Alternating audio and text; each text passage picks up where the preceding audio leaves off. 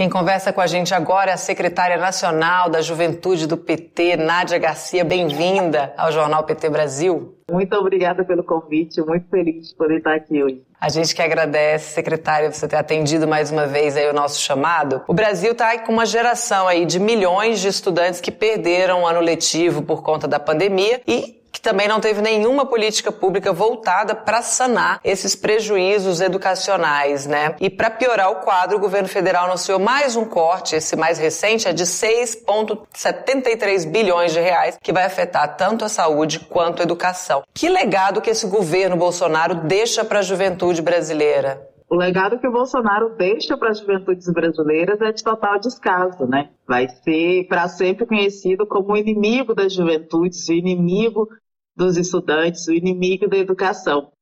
Nós vamos sair desses quatro anos de desgoverno com uma, um número de evasão escolar de mais de 300 mil estudantes. Isso é muito estudante que teve que abandonar a escola, teve que abandonar a universidade porque ou não tinha acesso à internet, a celulares e computadores e assim não conseguiu acompanhar as aulas desde a pandemia, ou porque com o desemprego em alta, possivelmente seus pais perderam o emprego, ou um dos pais perdeu o emprego, e esse estudante teve que abandonar a escola e a universidade para começar a trabalhar, ou tentar pelo menos trabalhar, para poder ajudar nas contas de casa e não se juntar ao imenso número de famílias que passam fome nesse momento no Brasil. E isso não em trabalhos que são regulamentados, isso em trabalhos de entrega de delivery, em trabalhos onde não há contrato, onde não há direito trabalhista, para não dizer os jovens que tiveram que ir para o tráfico ou outras coisas nesse sentido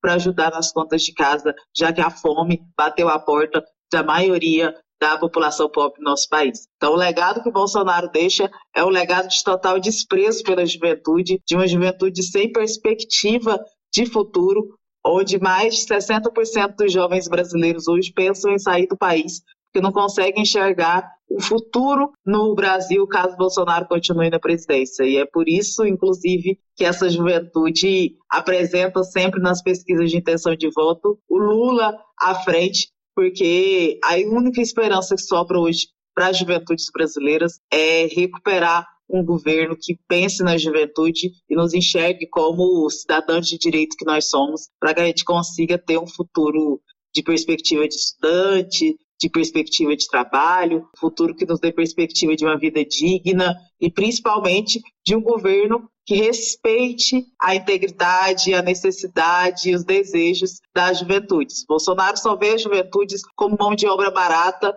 e como custo para o Brasil, e não como possíveis e grandes construtores do futuro que é tão nosso, né, tão das juventudes. Eu diria também que vê a juventude como inimiga, né? Ele criticou por diversas vezes, inclusive, os alunos das universidades federais. Ele sempre foi um inimigo da educação pública. Tanto é que as universidades estão aí com orçamentos sufocados, tendo que cortar bolsas de estudantes mais pobres, né? Que, que não tem condição de se manter ali na cidade é, que ele estuda, né? Na cidade onde tem o campus da universidade, ou que também, né? Que possa garantir essa permanência desse estudante na universidade né? Sem essa bolsa fica inviável, porque ou ele tem que trabalhar para comer ou ele estuda. Então é uma escolha que a gente sabe que é muito óbvia. Esse jovem vai acabar optando pelo trabalho precarizado e abandonando aí essa possibilidade de melhoria de vida, né, com o curso superior como uma profissão, com uma qualificação que o preparasse melhor. Que efeito terá esse apagão do futuro, né, é, secretária? A gente pode chamar que é apagão do futuro, apagão da esperança. Qual efeito que isso vai ter nos próximos anos, não só na vida dos jovens jovens, mas também na vida do país, que vai perder é, essa juventude qualificada aí para ajudar na reconstrução do, do Brasil.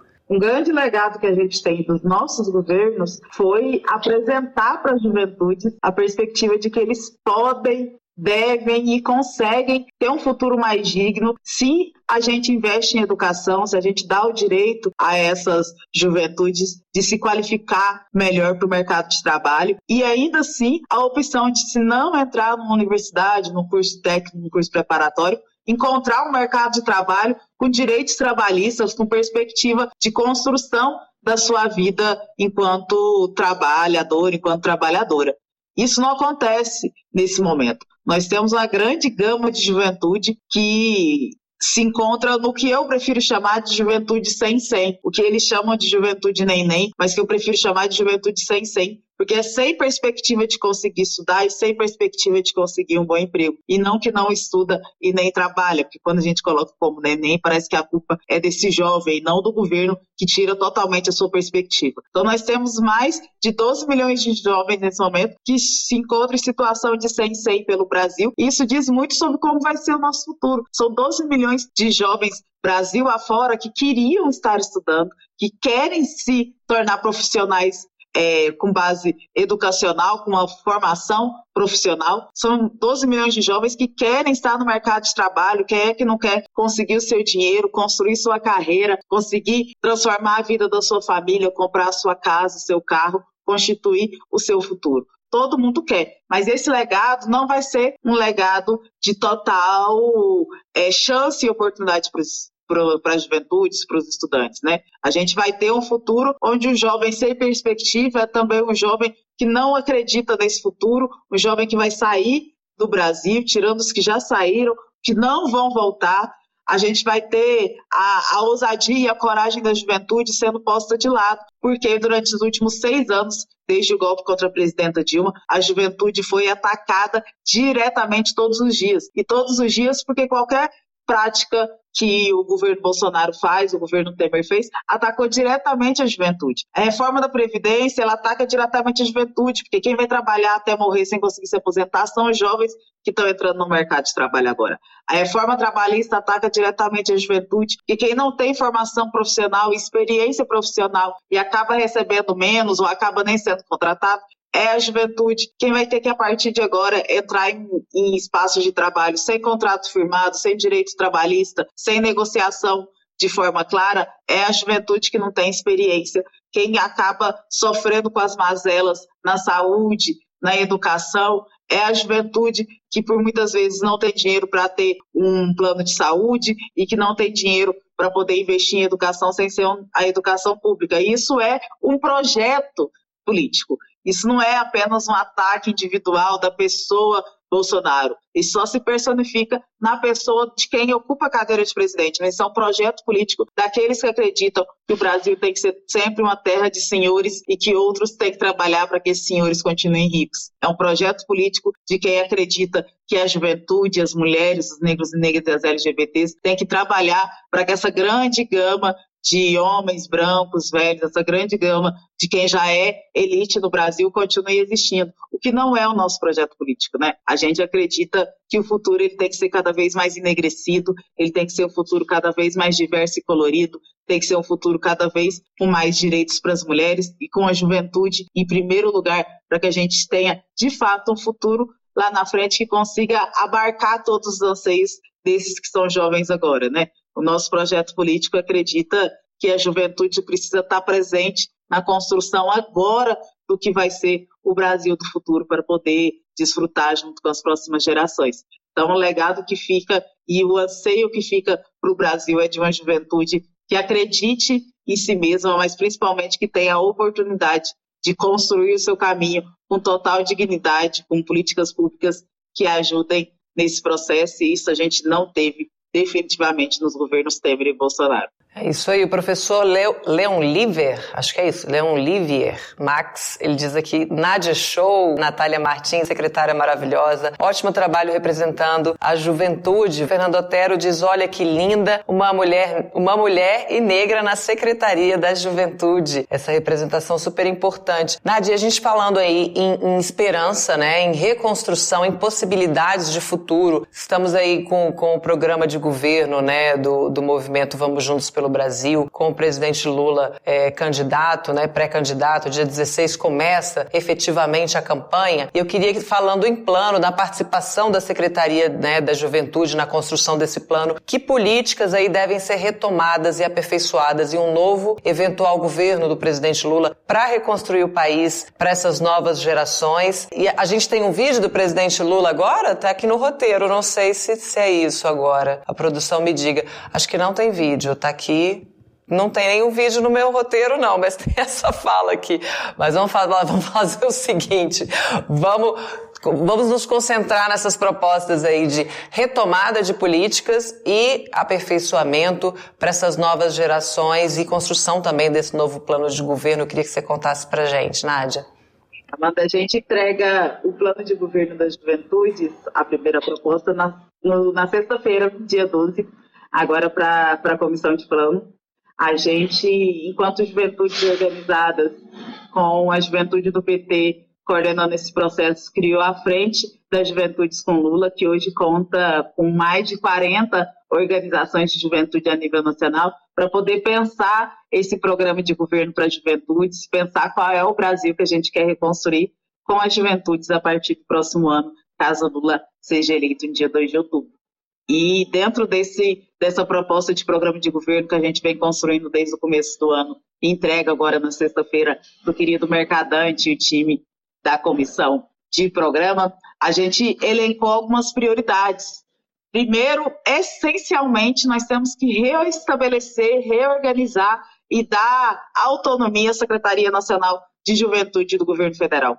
Essa secretaria vem sendo sucateada desde o golpe da presidenta Dilma. As políticas públicas para a juventude não existem mais desde 2016 e nós temos que voltar com esse instrumento de construção de futuro para a juventude, que é a Secretaria Nacional da Juventude do Governo Federal, que organiza as conferências nacionais de juventude, que trabalha ao lado do Conselho Nacional de Juventude para construir de fato o que é a perspectiva, a política pública de juventude para as juventudes brasileiras. Essa é a nossa prioridade número um. Sem uma Secretaria Nacional organizada, a gente não consegue construir, de fato, essas políticas públicas e transformar a vida das juventudes brasileiras. Depois disso, a gente tem diversos temas para trabalhar, já que a juventude está dentro de tudo que se constrói no país, mas nós priorizamos, lógico, alguns temas que são de urgência. A segurança pública para garantir a vida dessa juventude. Não adianta a gente ter uma juventude com políticas públicas para trabalho, educação, se essa juventude não estiver viva.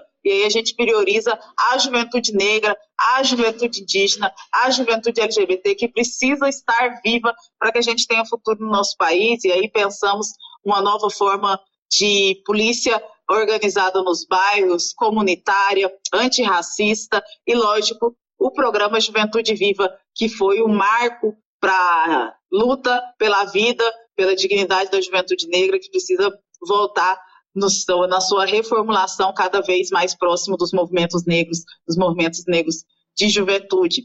A gente pauta saúde como prioritário, hoje não há um programa, uma política de Estado que pense a saúde da juventude. Nós temos uma juventude adoecida, uma juventude que precisa ser tratada na sua saúde mental, uma juventude que hoje sofre com a depressão, com a ansiedade. Essa falta de perspectiva nos causa um medo que acaba paralisando a juventude. Então, nós temos que ter uma política de Estado que pense a saúde desses jovens, dessas jovens, para que a gente consiga ter um futuro, no futuro, uma juventude completa para entregar também é, sua, sua, sua, toda a sua força de trabalho, de construção, de estudo para o país a gente pensa, claro, em educação, a educação sempre é prioritária para a juventude, então, uma educação que seja construída na base freiriana que a gente acredita, no que nos ensina Paulo Freire, uma educação que tenha investimento e não cortes, educação que saiba que nós, enquanto governo, sempre investimos, que a gente sempre soube que só assim você transforma e reconstrói o país, mas que agora tem que ser prioridade, porque todos esses cortes acabaram por desmontar as universidades, institutos federais e escolas Brasil afora, e a gente precisa retomar tudo isso para que esse futuro seja também o um futuro educacional. Trabalho, emprego e renda. A juventude hoje é uma juventude trabalhadora, então, a gente precisa investir para que essa juventude trabalhadora seja uma juventude qualificada. E, por último, a gente pensa em cultura, esporte e lazer. Não dá para a gente ver a juventude apenas como estudante ou trabalhadora, ou apenas como trabalhadora. Essa juventude precisa e necessita de cultura. O que salva a vida das juventudes periféricas, das juventudes que estão à margem da sociedade, é a educação e a cultura, é o lazer, é o espaço, os espaços que a gente tem de troca e de convivência, e para a juventude é essencial investir em cultura, investir em cultura periférica, investir naqueles e naquelas que nos fazem pensar e recuperar a esperança e a coragem que vem também por base da cultura, principalmente nas nossas periferias, nas nossas quebradas e favelas, Brasil afora. É isso, Nádia. Muito obrigada pela sua participação. Secretária Nacional da Juventude do PT aqui com a gente. Muito obrigada por ter atendido o nosso chamado, por ter conversado aqui com a gente nesta quarta-feira. Um ótimo dia para você. Muito obrigada, gente. 11 de agosto, amanhã, todo mundo nas ruas com a juventude e com os estudantes por democracia, por um futuro cada vez mais digno e principalmente por fora Bolsonaro, porque ele vai cair. Vai sim. Obrigada.